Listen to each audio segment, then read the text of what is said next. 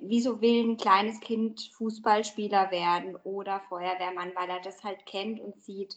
Ähm, junge Frauen sehen nicht so viele erfolgreiche Vertriebsmanagerinnen. Das heißt, sie wissen teilweise gar nicht, dass das geht und dass es das, dass es das gibt.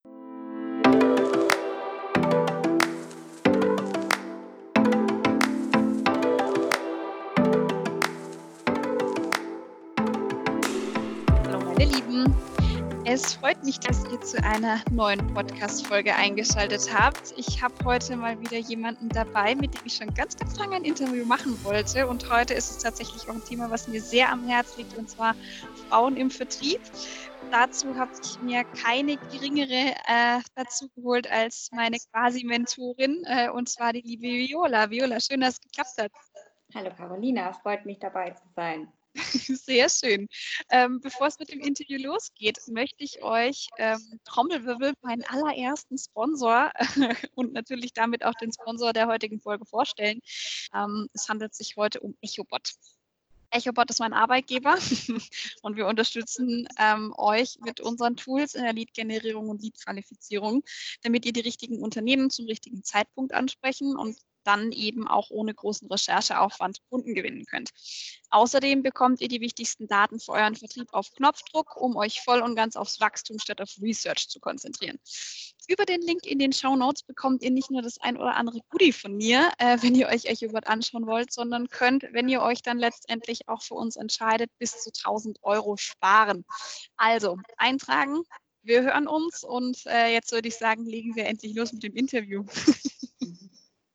Ähm, Viola, vielleicht äh, erzählst du unseren Hörerinnen und Hörern äh, mal ganz kurz von dir. Wer bist du? Was machst du beruflich? Wie stehst du eigentlich zum Vertrieb?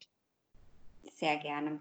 Also hauptberuflich bin ich Global Key Account Manager bei Bosch Service Solutions. Bosch Service Solutions macht verschiedene Dienstleistungen sowohl für den Bosch als auch für externe, wie beispielsweise Daimler oder Lufthansa.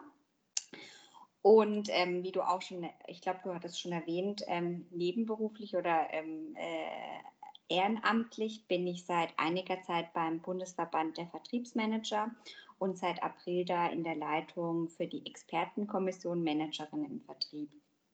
Das heißt, wie stehe ich zum Vertrieb? Vertrieb ähm, begleitet mich sowohl beruflich als auch, ich nenne es immer privatberuflich. Also ähm, ich habe Vertrieb ist quasi mein Leben.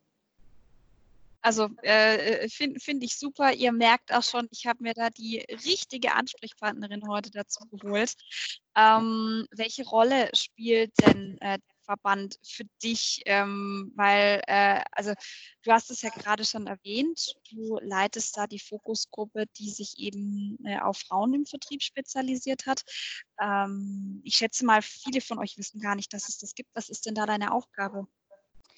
Also der Verband, also die erste Frage war, welche Rolle der Verband für mich spielt. Ähm, der Verband spielt für mich insofern eine Rolle, als dass ich das ganz wichtig finde, dass man neben seiner beruflichen Tätigkeit immer auch schaut, wie man ähm, sich diese Betriebsblindheit, die ähm, sehr oft, die sich oft einstellt, wie man die umgeht, indem man den Blick über den Tellerrand hat. Ich habe äh, über den Verband die Möglichkeit, mich mit mit Vertrieblern oder Vertriebsmanagern aus ganz anderen Branchen ähm, zu unterhalten, also einfach mich äh, zu Netzwerken, mich auszutauschen ähm, über, über neue Trends, aber auch über was sind aktuelle Themen, wie gehe ich damit um, wie gehe ich mit Herausforderungen um. Sprich, der Verband ist für mich einfach ähm, eine wichtiger, wichtige Stütze, um meine Arbeit ähm, gut und auch besser zu machen. Mhm.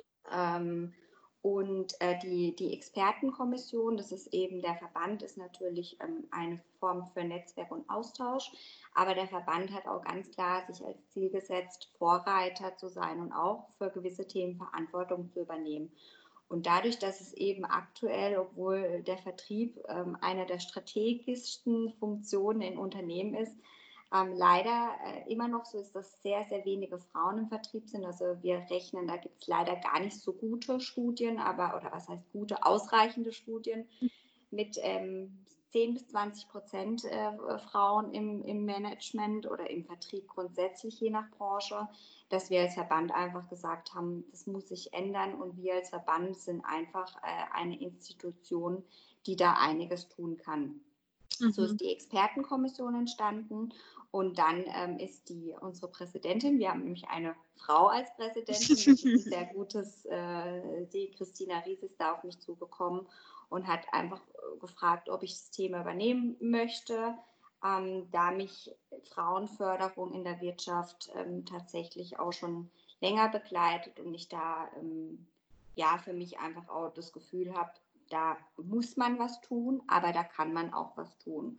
Und mhm. so kam ich dann äh, zur Leitung. Und was machen wir da genau? Also wir machen im Prinzip drei Dinge. Wir fördern die Frauen, die bereits Frauen im Vertrieb sind oder auch Managerinnen, meistens schon bei uns im Verband oder wenn sie es noch nicht sind, werden wollen, dass wir eben dann Austausch bieten, dass wir den Frauen die Möglichkeit geben, eben einen unternehmensunabhängigen Ansprechpartner zu haben, ähm, um sich über gewisse Themen auszutauschen, weil wir eben sehen, Frauenthemen sind noch sehr spezifisch, die haben andere Fragen, andere Themen, die sie bewegen. Das Zweite ist, dass wir, und das ist, glaube ich, auch, warum der Podcast so auch so schön ist, ähm, wir wollen Frauen, junge Frauen begeistern für den Vertrieb, wollen einfach zeigen, was für Möglichkeiten der Vertrieb gibt, warum eben Frauen auch sehr gut im Vertrieb ähm, tätig werden können und wollen da quasi Werbung für den Vertrieb machen. Und wenn die jungen Frauen sich dann entscheiden, ja, da habe ich Lust drauf, auch eine Hilfestellung zu geben. Und das Dritte ist ganz wichtig, dass es halt auch ganzheitlich wird, ähm, Unternehmen ähm, zu unterstützen, die sagen, hey, ich habe erkannt, Frau ist eine ganz wichtige Ressource in der, ähm, in der Personalpolitik, aber vor allem auch für den Vertrieb. Und ähm, wir können eben die Unternehmen dabei unterstützen, dass sie für die Frauen entsprechend auch attraktiv werden, dass Frauen sagen, ich ähm, habe wirklich Interesse daran, in dem Unternehmen zu arbeiten, weil ich glaube, dass das Unternehmen oder weil ich sehe, dass das Unternehmen ähm, so aufgestellt ist, dass ich da auch für mich mich verwirklichen kann oder da einfach gut eine gute Rolle einnehmen kann. Mhm. Das sind die drei Themen. Cool. Ähm, jetzt ist natürlich äh, die wichtigste Frage, warum glaubst du, dass wir Frauen im Minimum genauso gut im Vertrieb sind wie unsere männlichen Kollegen? Ah, das ist diese heiß diskutierte Frage. Grundsätzlich ähm, Frauen, ähm, Frauen oder Männer. Also glaub, grundsätzlich glaube ich daran, dass Frauen 50 Prozent äh, der Bevölkerung oder mindestens, ich glaube teilweise sogar mehr sind. Ja. Das heißt, sie sind einfach eine Ressource, die ähm, genutzt werden muss. Dann sieht man ganz klar in den Schulen und sobald dieses Gender-Thema noch gar nicht so gespielt wird, dass es eben keine Unterschiede gibt. Ähm, ich glaube nicht, dass Frauen oder Männer per DNA besser oder schlechter sind. Sie sind definitiv anders. Ich glaube, da gibt es auch noch viel zu wenig Forschung. Aber äh, da habe ich einen ganz interessanten, oder da habe ich mit der Profe Professorin Funken ähm, ein ganz interessantes Gespräch darüber gehabt, die einfach sagt, und das teile ich auch, ähm, aus der Erziehung und aus unserer Tradition heraus sind halt Frauen viel mehr dazu ähm, erzogen und ausgebildet, sage ich jetzt mal, altruistisch zu sein und Beziehungen zu Menschen aufzubauen. Mhm. Also eine Frau wird per se in unserer heutigen Zeit, es wird immer weniger und es wird sich wahrscheinlich auch ähm, immer mehr auflösen, aber heute ist es noch so, dass Frauen viel mehr auf diese ganze Beziehung, ähm, Beziehungsmanagement trainiert werden. Und das ist halt genau das, was im Vertrieb super wichtig ist. Und deswegen glaube ich, dass viele, viele Frauen, ohne das zu wissen, schon eine sehr wichtige Eigenschaft für den Vertrieb mitbringen.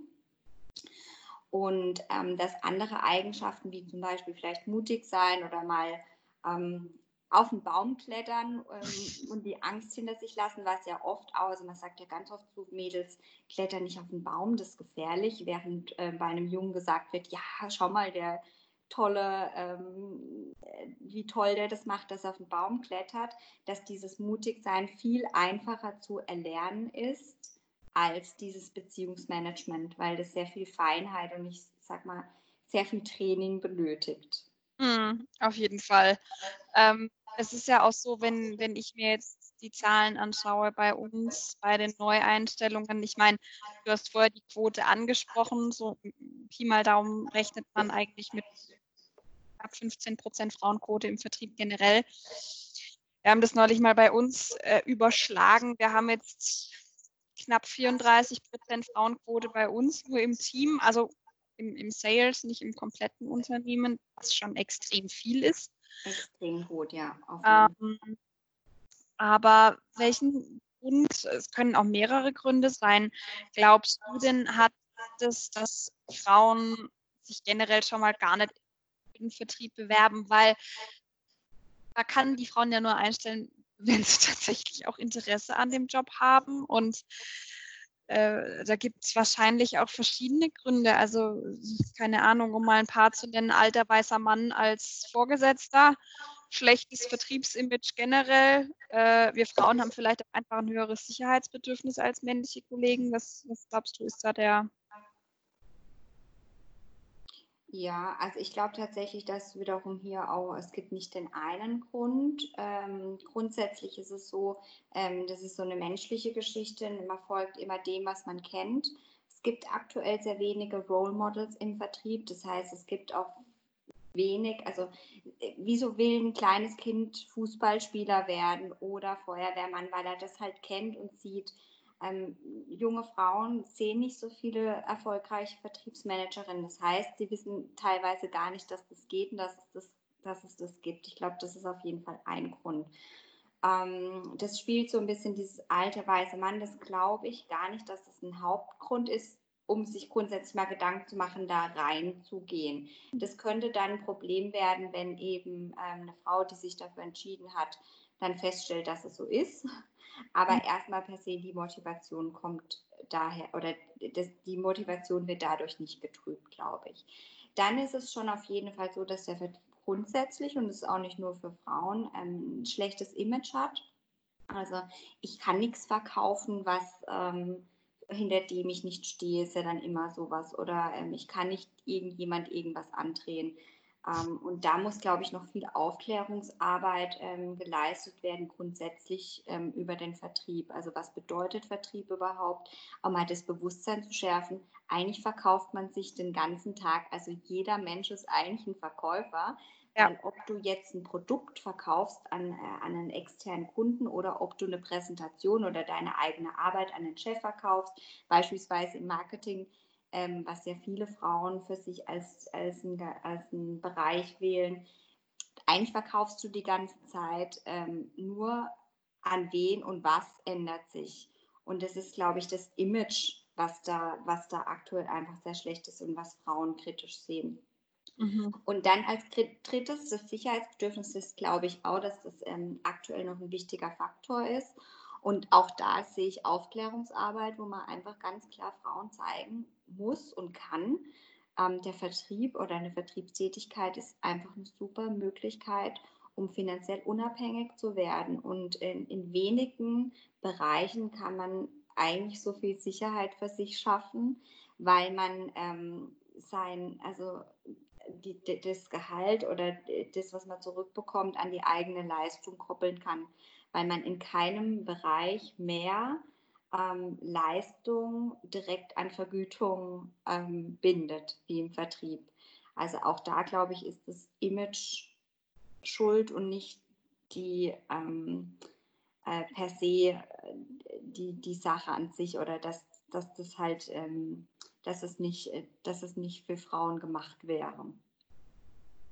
Ja, also wir haben bei uns tatsächlich die ein oder andere Mutter im Vertrieb. Ähm, es ist natürlich so, äh, also klar, um jetzt da mal ganz kurz bei dem Punkt zu bleiben, wenn ich, ob jetzt alleinerziehende Mutter oder eben mit dem Vater meines Kindes, meiner Kinder noch zusammengebe, wenn ich Sicherheit möchte, habe ich im Vertrieb mit die beste Möglichkeit dafür, weil ich eben selbst bestimmen kann, wie viel ich am Ende des Monats auf meinem Gehaltscheck draufstehen habe. Ganz im Gegensatz zu eben anderen, anderen Positionen, wie jetzt so einem klassischen Marketing-Manager-Gehalt zum Beispiel. Ähm, was ja auch eine andere Sache ist, äh, Frauen in Vertriebsteams, zumindest das, was ich bisher mitbekommen habe, werden immer ganz speziell gefördert. Also bei uns zum Beispiel, wir freuen uns drauf. Also es ist jetzt nicht so, dass wir gezielt nur Frauen für den Vertrieb gewinnen wollen bei uns. Bei uns ist es vollkommen egal, ob Männlein oder Weiblein bist, welchen Abschluss du hast oder welche Hautfarbe, das ist vollkommen egal.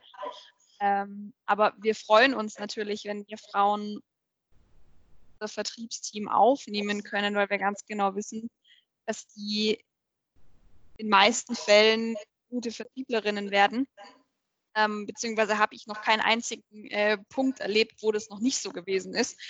Wie ist es denn bei euch? Also ich meine, EchoBot ist ja um einiges kleiner als Bosch. Mhm. äh, wie ist es denn bei euch auch in der Abteilung? Habt ihr viele Frauen? Oder ja. wird es äh, speziell, äh, glaubst du, es gibt da einen Zusammenhang zwischen Key-Account und, und, und, äh, und Frauen? Weil ich kenne viele Key-Accounterinnen. Auf jeden Fall mehr, als ich Vertrieblerinnen kenne, weil Key-Accounter müssen sich ja auch kümmern.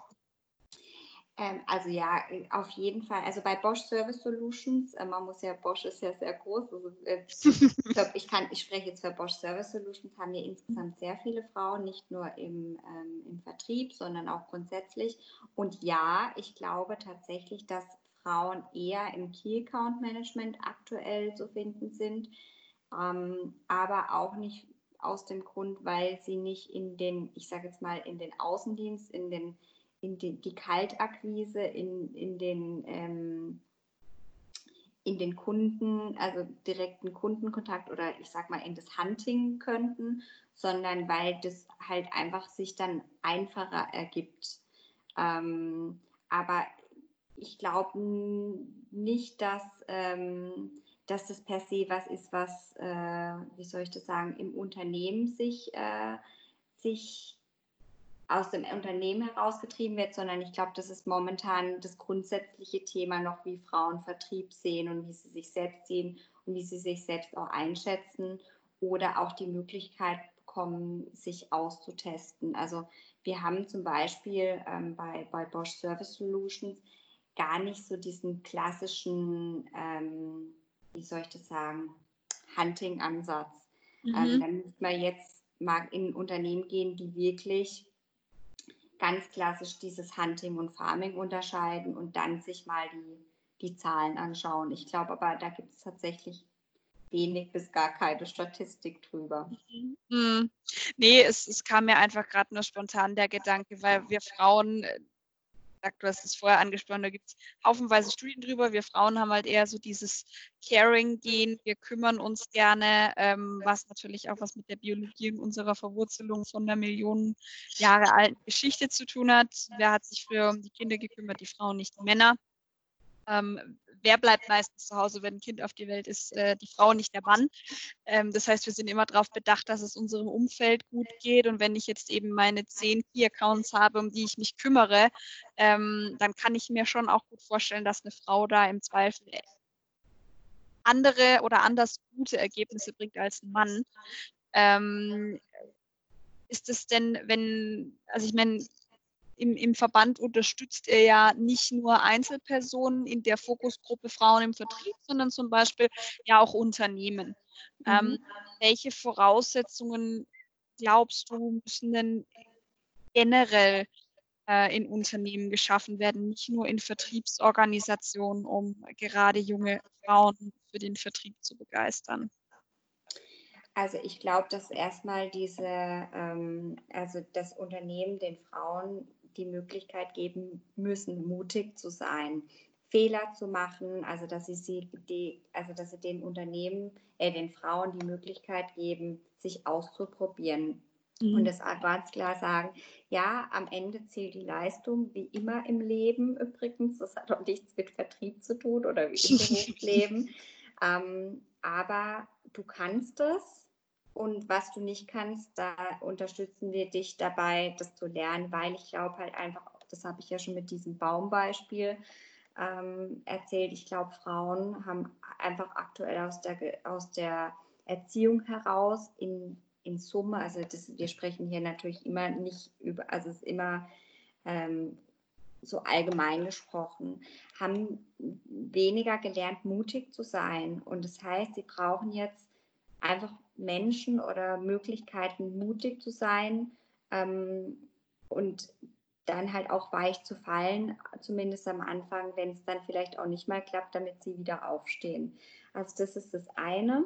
Dann ist es, glaube ich, ganz wichtig, eine kritische Masse zu schaffen. Also klar, es wird am Anfang nur eine Position frei sein, aber ich glaube schon, dass Unternehmen sich leichter tun, wenn sie eben sagen, okay, wir wollen Frauen grundsätzlich etablieren, dass sie dann darauf achten, dass sie nicht nur eine Frau im Team über Jahre behalten, sondern dass sie das Team sukzessive mit mehr Frauen ähm, aufstocken, mhm. weil das einfach dann für die eine Frau, die dann nicht mehr eine ist, sondern zwei, drei leichter wird, weil sie halt ihre spezifischen Themen nicht komplett allein äh, bearbeiten, bekämpfen muss, sondern halt auch Möglichkeiten zum Austausch hat. Viel einfacher, als das aktuell oft der Fall ist. Also aktuell spreche ich eigentlich im Verband mit Frauen, die sagen, es ist so, so super, im Verband einen Ansprechpartner zu haben oder eine, ich sage jetzt mal eine Community, weil in meinem Job, in, meinem, in meiner Firma bin ich ganz allein als Frau die sagen, ich verstehe mich super mit meinen Männern, äh, das, die unterstützen mich. Es ist wirklich, die sind wenige, die sagen, dass die Männer äh, nicht kooperativ sind, aber sie merken einfach, die Männer haben einfach andere Themen als sie selbst auch. Natürlich. Ja, also das ist, glaube ich, ganz wichtig, so eine kritische Masse zu schaffen und ähm, dieses ähm, Leistung ist, ist wichtig, aber eine nach, einen nachhaltigen Leistungsansatz. Und ich glaube übrigens auch, wenn ich, ähm, dass das auch für gute männliche äh, Kollegen ganz wichtig ist, eine gute Fehlerkultur zu, in, äh, zu etablieren äh, und nachhaltig zu denken. Mhm. Ja, Fehler machen ist wichtig. Ja, aber äh, das sagen wir so und ich glaube, ähm, Carolina, da sind wir aber eine andere Generation. Wir haben mal ja. im Verband, hatten wir letztes Jahr eine Veranstaltung gemacht, ähm, aus äh, Fehler machen und aus denen lernen, also eine gute Fehlerkultur ähm, zu etablieren. Ich glaube, diese Veranstaltung, wir hatten zu keiner Veranstaltung so viel Resonanz. Ähm, als, äh, also das war der Wahnsinn. Da haben wir einfach gemerkt, ähm, das ist nicht so etabliert, wie man immer denkt. Und da sind wir tatsächlich eine Generation, die da schon sehr privilegiert ist. Also die Generation vor uns, die, da war das ganz anders. Auf jeden Fall. Also ich war letztes Jahr mit drei oder vier Kollegen auf einer sogenannten Fuck-Up-Night. Äh, diejenigen unter euch, die das nicht kennen, das ist ein spezielles Format. Ähm, trifft man sich, äh, ist eine Veranstaltung. Wir hatten jetzt damals, glaube ich, so 70, 80 Teilnehmer und wir hatten vier Speaker. Diese vier Speaker waren ihre, ihres Zeichens alles Gründer, die allerdings nicht davon erzählt haben, dass sie innerhalb der ersten drei Monate äh, jegliche Wachstumsziele übertroffen und nach sechs Monaten ein 14 Millionen Euro Funding schon wieder zurückgezahlt hatten, sondern die haben tatsächlich darüber geredet, wie es war zu scheitern. Also, dass die Teamzusammenstellung nicht funktioniert hat, dass das Produkt einfach nicht an den Markt gepasst hat, dass die Zeit vielleicht auch noch nicht reif war und dass man selber auch noch nicht so, so reif war, um zu sagen, ich übernehme jetzt einfach mal Verantwortung für nicht nur mich, sondern auch noch fremdes Geld und auch noch äh, meine Mitarbeiter. Ähm, was aber tatsächlich, glaube ich, erst seit so 10, 15 Jahren langsam kommt, dass man auch offen über Fehler sprechen kann. Ähm, wir machen sie zwar alle noch nicht so furchtbar gerne. Ich weiß auch nicht, ob wir jemals überhaupt zu dem Punkt kommen, dass wir sagen, ich mache gerne Fehler, weil dann lerne ich was draus. Aber das sollte ja eigentlich der Ansatz sein. Genau, und dass man, äh, der Ansatz bei solchen Events ist ja auch, dass man die Fehler, die man macht, anderen erspart, indem sie schon vorher davon lernen können. Genau. Ähm, und das halt eben nicht als Schwäche sieht, sondern einfach, ja, ich glaube, das ist so ein bisschen auch so deutsch. In, in, in Amerika ist es schon viel mehr gang und gäbe, dass, äh, dass man sich da austauscht und dass am Ende der äh, Weg gar nicht so wichtig ist, sondern dass man sein Ziel erreicht. Ja. Ähm, ja. Um mal bei Fehlern zu bleiben. Ähm, welche Fehler darf denn ein Unternehmen überhaupt nicht machen, wenn es eben sagt, ich möchte jünger werden, ich möchte ein dynamischeres Team zusammenstellen, ähm, ich möchte äh, Frauen in meinen Vertrieb holen? Da kann man sich ja auch sicherlich den ein oder anderen Schnitzer leisten, oder?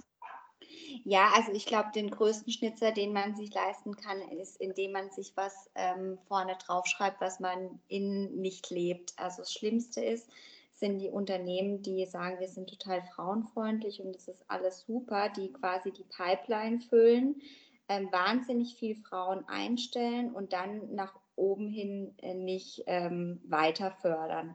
Also ähm, das ist so dieses klassische Beschwerdemanagement. wenn du, wenn das Kind mal in den Brunnen gefallen ist und wenn du mal die Leute, wenn, wenn die einfach, wenn du die verloren hast, dann kriegst du die nie wieder an Bord. Ähm, und das Schlimmste ist, wenn du mit, mit einer, ähm, wenn du mit was wirbst, zu dem du nicht stehen kannst. Also ich glaube, wenn Unternehmen einfach sagen, hey, wir, wir wollen Frauen fördern, wir wissen auch noch nicht so richtig, ähm, wie es geht. Und es kann auch sein, dass wir da noch nicht alles richtig machen, aber wir sind irgendwie willig zu lernen, dann tun die sich da viel einfacher, als wenn die sagen, ja, wir sind jetzt ganz davon überzeugt, dass, ähm, dass wir Frauen fördern und eigentlich sind die Unternehmensstrukturen noch gar nicht dafür gemacht. Ein Beispiel dafür wäre, dass zum Beispiel Entscheidungstermine abends stattfinden. Also ähm, mhm. Aus einer äh, vorherigen Anstellung wusste ich zum Beispiel, dass die Termine immer abends gelegt wor äh, wurden. Ähm, ja. Da hatten übrigens die jungen Väter auch keinen Bock mehr drauf. ähm, also das muss man, das hat auch nichts mehr mit Frauen zu tun, das ist ein Generationsthema. Ähm, ja. Aber dadurch war es halt so, am Ende waren im, im, ähm, im Vorstand oder in der Geschäftsführung waren halt ausschließlich Männer mit ähm, auch immer drei bis vier Kinder, die aber ähm, äh, meistens mit der Frau zu Hause, ja. Also die hatten ganz viele Frauen unten mhm. und nach oben hin ging es nicht weiter. Und das ist natürlich für Frauen, die da genauer hinschauen, mhm. dann ziemlich klar, dass das halt, dass das schwierig ist, ja. Mhm. Und ja. ich habe gestern ähm, äh, einen anderen Podcast gehört äh, mit dem Frank Behrendt ähm, und der sagte, ein, also eine ganz entscheidende, äh, einen ganz entscheidenden ähm, Tipp, den er geben kann, ist Meetings, also Meetings, Entscheidungsmeetings ja. als Lunches zu machen. Ja. Und da freut sich übrigens auch der Kunde, weil der möchte ja am Abend auch mit seiner Familie Zeit verbringen. Ja, ja, klar. Daran kann ich mich noch erinnern. Mein Vater ist Unternehmer schon irgendwie immer, nee, also nicht schon, nicht irgendwie, sondern schon immer gewesen. Also ich kenne das gar nicht anders. Und was ich immer ganz schlimm fand, war, wenn ihm jemand Termine auf den Samstag gelegt hat.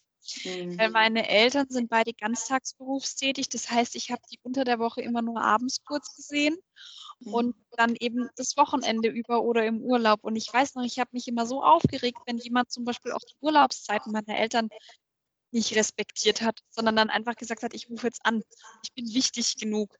Das, mhm. ähm, ja, das hat jetzt nichts mit Frauen per se zu tun, aber einfach diese Dinge auch zu respektieren. Also das hat jetzt gar nichts mit Frau oder Mann zu tun, aber wenn ich weiß, mein Gegenüber hat eine Familie, ähm, dann einfach mal selber wieder dran denken, wie es war als Kind, ähm, wann man da mit Mama und Papa Zeit verbracht hat und wenn das halt abends zwischen 20 und 22 Uhr war oder eben am Wochenende dann einfach mal sein lassen oder eine E-Mail schreiben oder sich aufschreiben, dass man am Anfang der nächsten Woche sich dann wieder reinmeldet. Ja, ja wobei da, also das absolut, ähm, das könnte man erwarten, aber ähm, ich glaube immer, in dem Moment, wo dann eben so eine Anfrage reinkommt, ähm, hat man auch ähm, das Recht dazu, einfach zu, vorzuschlagen, wie wäre es denn statt Samstag am Donnerstag um 12 Uhr. Und mhm. dann merkt man ganz oft, und das ist das Spannende, das hatte ich auch schon, die Menschen machen sich da nicht so viele Gedanken und wenn sie dann drüber nachdenken und du einfach sagst, hey, wie wäre es denn am Donnerstag, Dienstag um 12 Uhr, dann sagen sie, ja, wieso eigentlich nicht? Mhm. Ähm, und da muss man sich selbst auch ein bisschen disziplinieren, dass man dann nicht einfach sagt, ja, dann ist der Kunde und ich muss jetzt am Samstag hin, mhm. sondern es ist immer wieder eine Art der Kommunikation, mhm. ähm, dem anderen den Vorschlag zu geben, da nicht doch anders ähm, oder einen anderen Termin äh, wahrzunehmen oder einzustellen. Und ganz ehrlich, in 80 Prozent ist, ist man damit erfolgreich. Ja, auf jeden Fall. Und das Wichtigste sowieso immer im Hinterkopf behalten ist Augenhöhe. Ähm, immer normal mit den Menschen sprechen. Ich meine, ich bin bei uns in Anführungsstrichen nur im äh, Sales Development tätig. Ich spreche auch mit Leuten aus dem Vorstand und auch die haben mal einen schlechten Tag. Auch die haben mal wo ganz anders angefangen. Ähm, und weiß zumindest, wie es bei mir damals war, als ich angefangen habe mit dem Vertrieb. Man kommt sich dann vielleicht manchmal komisch vor und man denkt vielleicht auch manchmal, hm, der hat doch jetzt sicherlich was Besseres zu tun, als mir zuzuhören. Ähm, in dem Moment sollte man sich einfach auch immer vor Augen führen, man selber ist wichtig genug. Es hat nichts damit zu tun, dass man die Zeit von jemand anderem raubt, sondern man muss ganz selbstverständlich sich auch selbst eingestehen, hey, was ich mache, es ist richtig, was ich mache und wenn es jetzt gerade nicht reinpasst, dann vereinbare ich eben einen Termin zu einem Zeitpunkt, wo es meinem Gegenüber auch reinpasst. Genau, und so ziemlich in keinem Fall ist, äh, darf man sowas dann persönlich nehmen. Aber das machen tatsächlich, das machen die meisten oder machen viele. Und da kann man an sich selbst ganz viel arbeiten, indem man da halt dann, wie du auch sagst, zurückgeht und dann einfach merkt, naja, vielleicht hat er einen schlechten Tag oder es passt nicht. Ähm, aber wenn mein Thema relevant ist und wenn ich davon überzeugt bin, dass es relevant ist, dann kann ich auch dafür einstehen oder dann muss ich auch dafür einstehen. Ja, auf jeden Fall. Ähm, wenn uns jetzt jemand zuhört, äh, gerade eine junge Frau vielleicht, die sich für den Vertrieb interessiert, was würdest du der denn als Tipps mit auf den Weg geben? Also ich würde auf jeden Fall mutig sein. Ich glaube, mutig sein ist der wichtigste Tipp bei Frauen, ähm, weil ähm, da wieder dieses äh, Thema kommt, äh, wenn ich eine Bestellenausschreibung sehe, dass ich da nicht zu 100 Prozent allen Ansprüchen ähm, entspreche, mich nicht zu bewerben. Also wenn, ähm, wenn jemand schon eine Stellenausschreibung sieht und sich dafür interessiert, dann einfach mutig sein, sich zu bewerben. Grundsätzlich glaube ich immer, ist es wichtig, sich Role Models zu suchen, also ähm, Frauen, aber es können auch übrigens Männer sein. Äh, das ist ganz egal. Menschen, die da schon das tun, was man tun will um mhm. sich A auszutauschen, ein besseres Bild zu bekommen, um was geht es da überhaupt, ähm, aber auch vielleicht so eine Möglichkeit, ein Feedback zu bekommen oder mal abzugleichen, passt meine Erwartungshaltung oder meine Vorstellung mit dem, was es ist und wie passe ich da überhaupt rein oder wie kann ich überhaupt rausfinden, ob ich da reinpasse. Da ist natürlich der Verband, also auch hier kann ich nur einladen, ähm, der Verband und auch gerade die Expertenkommission ist da natürlich eine ideale Möglichkeit. Also jeder, der oder jeder, aber auch gern jeder, der sich dafür interessiert, kann sich bei uns beim Verband, bei mir, aber auch grundsätzlich an über alle Verbandskanäle ähm, an uns wenden, weil wir da gerne beraten und unterstützen. Ja, und dann einfach sich, ähm, sich auszutauschen, auszuprobieren und halt einfach schnellstmöglich Erfahrung sammeln, um das, was man sich vorstellt, was das sein könnte, auch wirklich zu testen. Mhm. Ja, auf jeden Fall. Also es ist äh, unfassbar wichtig, einfach mal zu machen. Ich kenne nur ganz wenige Menschen generell im Vertrieb, die sich von Anfang an vorgenommen haben, ich will in den Vertrieb gehen, sondern die meisten sind irgendwie auf Umwege da dann reingekommen und haben gemerkt, hey, es macht doch eigentlich Spaß, warum mache ich das jetzt nicht weiterhin? Das ist doch eigentlich ziemlich cool. Ähm, und äh, im Zweifel ist es nur eine Erfahrung, die man macht. Und gerade junge Frauen können so unfassbar viel aus solchen Erfahrungen ziehen und können so viel wachsen und so viel auch über sich selbst lernen. Das klingt jetzt sehr nach ähm, diesen ganzen Spruchpostkarten, die man, die man ähm, in diesen Krimskramsläden kaufen kann. Aber es ist einfach so, du lernst unfassbar über, über dich äh, selbst. Und es ist einfach extrem wichtig, da auch ähm, darauf auch zu achten. Ja, absolut. Also ich kann da nur, das kann ich nur bestätigen. Ich kam zum Vertrieb ähm, durch ein Marketingpraktikum, kein Scherz, bei der Außenhandel Mailand. Also ich habe ähm, BWL und Italienisch studiert und saß dann in Mailand und habe gedacht, ich bin jetzt bei der Außenhandelskammer im Marketing gelandet und musste dann ab Tag 1 auf Italienisch ähm, italienische Firmen anrufen und klassische Kaltakquise machen. Und ich habe in meinem Leben noch nie so viel ähm, gelitten und hatte aber auch noch nie so viel Erfolg und so viel Bestätigung und habe einfach für mich gemerkt, dass, dass ich das kann, dass mir das Spaß macht. Und ich kam da, also wie die Jungfrau zum Kind dazu. Ähm, und das ist wichtig, dass man da halt einfach diese Erfahrung sammelt, ähm, damit man für sich mal das Bild bekommt, kann ich das überhaupt oder will ich das, macht mir das Spaß? Ähm, ja, weil, weil ich glaube, man lernt in der Schule sowas überhaupt nicht.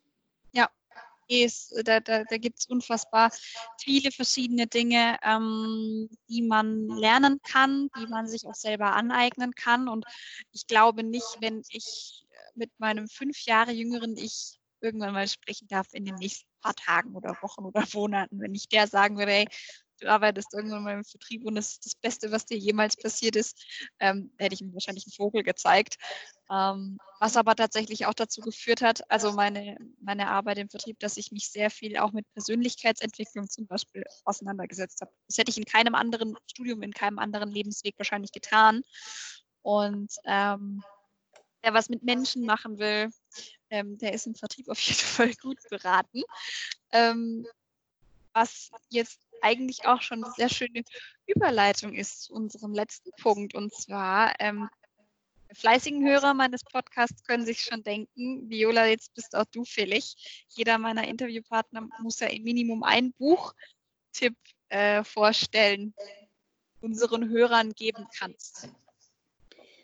Ja, ähm, ich habe also ich natürlich einen Buchtipp ähm, für genau dieses Thema ähm, Frauen-Empowerment. Und zwar mein Buchtipp ist ähm, Lean In von Sheryl Sandberg. Sheryl Sandberg ist ja ziemlich bekannt ähm, als äh, Facebook-Geschäftsführerin. Man kann jetzt über Facebook denken, was man will, aber die, ähm, die äh, die Entwicklung und äh, die Geschichte von der Sheryl Sandberg ist ziemlich beeindruckend. Und was ich an dem Buch einfach extrem toll finde, ist dieser Ansatz zu sagen, ja, es gibt ganz viele institutionelle Hindernisse und ja, die Wirtschaft und die Welt ist noch nicht, äh, ich sag mal, frauenfreundlich oder so genug ähm, offen dafür, dass eben verstanden wird, Frauen sind eine sehr, sehr wichtigste, äh, sehr wichtige Ressource. Aber ähm, die Frauen haben oft noch ganz viele Möglichkeiten bei sich selbst anzufangen, beispielsweise indem sie mutiger sind ähm, oder beispielsweise indem sie nicht schon, weil sie irgendwann mal Kinder bekommen wollen, drei, vier äh, Beförderungen absagen ähm, oder zu viel drüber nachdenken, ob sie was können oder nicht können, dass die Sheryl Sandberg einfach sagt, es lohnt sich, sich reinzuhängen. Und sich einfach auszuprobieren und die Hindernisse, Herausforderungen kommen dann von ganz alleine. Ja. Ähm, und ich glaube, gerade für, für Frauen, die am Anfang ihrer Karriere sind oder für die auch so das Thema Familienplanung ist, ist das, obwohl das tatsächlich auch natürlich sehr amerikanisch geschrieben ist, äh, das muss man fairerweise sagen, ist das aber ein tolles Buch, weil das einfach eine sehr gute Grundbotschaft hat und ich finde, sehr motivierend ist und, und Hoffnung gibt. Ja, ich finde es auch ein super Buch. Also meine Mutter hat das als es rauskam, in dem Jahr zu Ostern geschenkt bekommen von ihrer Schwester. Mhm. Und äh, ich war irgendwie, keine Ahnung, auch 17 oder 18 und habe es direkt gelesen. Ich habe es verschlungen und seitdem, glaube ich, zwei, dreimal wieder, wieder durchgeackert. Und es ist jedes Mal, man, man legt es dann zur Seite, selbst wenn man es noch gar nicht voll durchgelesen hat und denkt sich so, und jetzt kann ich Bäume raus, ausreißen. Ich muss nicht hochklettern, ich will sie direkt ausreißen, damit ja. die Jungs nicht mehr draufklettern können. Ja, so ungefähr. Nee, also ich habe tatsächlich das Buch auch schon oft weiterempfohlen und ich hatte eine Freundin, die sich ähm, dafür entschieden oder die wollt, war vor einer Entscheidung, ob sie einen Job annimmt und da ging es dann irgendwann mal um Karriereplanung und dann habe ich gesagt, lies mal Lean In und dann hat sie das gelesen und dann hat sie die Stelle angenommen. Nee, ist das super. Genau. Sehr, sehr cool. Ja, ähm, das war es tatsächlich auch schon wieder. Danke dir, Viola, für das schöne Interview heute mit dir. Es hat mir sehr viel Spaß gemacht. Ähm, wenn jemand von euch äh, nähere Infos haben möchte, gerade auch zu dem Expertengremium Managerinnen im Vertrieb ähm, bei ähm, dem Bundesverband, ich packe euch in die Show Notes den Link zum Anmeldeformular für die Mitgliedschaft. Abonniert euch meinetwegen auch gerne den Newsletter, guckt euch aktiv und regelmäßig auf der Seite um. Ich finde äh, find die Seite immer sehr informativ gestaltet und wenn irgendwie jemand noch Fragen hat, dann landet er über das das Formular ja spätestens auch wieder bei dir, oder Viola? Auf jeden Fall. Also ganz wichtig äh, für alle Interessierten, dass ähm, ich da sehr, sehr gerne und auch meine Kollegen im Verband zur Verfügung stehen, auch wenn es noch mehr Informationen benötigt. Ähm, wir sind da wirklich, das ist unser Herzensthema, Wir machen das auch ehrenamtlich, ähm, weil wir das eben so wichtig finden. Also kann sich jeder melden, ähm, damit wir nochmal uns mehr austauschen oder mehr Infos weitergeben. Ähm, ja, also wie du das auch schon erwähnt hast, am Ende landen, landet alles bei uns und äh, wir freuen uns über, über ganz viel Interesse. Schön. Dann ähm, wünsche ich dir, Viola, noch eine schöne Restwoche. Ähm, war wirklich sehr schön, dass das geklappt hat und dass du heute bei mir warst. Wenn ihr noch Fragen äh, zu allen möglichen Themen habt, meldet euch gerne bei mir und ansonsten, ja, hören wir uns dann alles spätestens nächste Woche wieder. Super. Vielen Dank, Carolina. Gerne. Mach's gut und euch happy selling. Bis dann, wir hören uns. Ciao, ciao. Ciao.